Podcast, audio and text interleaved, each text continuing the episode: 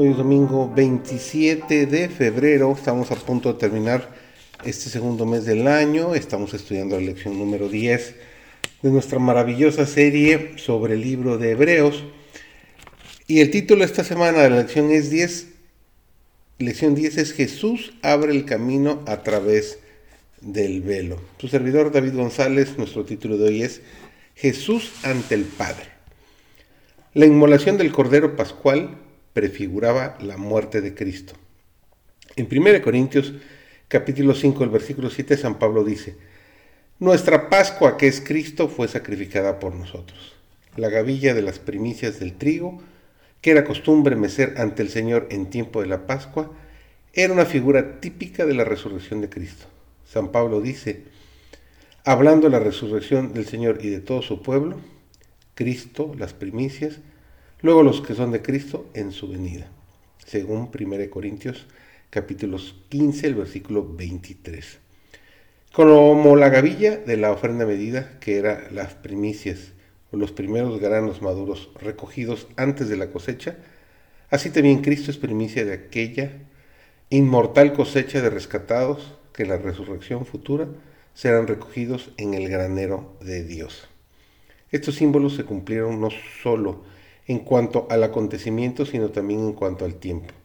El día 14 del primer mes de los judíos, el mismo día y el mismo mes en que 15 largos siglos antes el Cordero Pascual había sido inmolado, Cristo, después de haber comido la Pascua con sus discípulos, estableció la institución que debía conmemorar su propia muerte como Cordero de Dios que quita el pecado del mundo.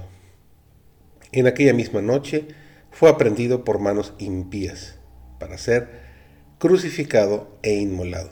Y como antitipo de la gavilla mecida, nuestro Señor fue resucitado de entre los muertos al tercer día.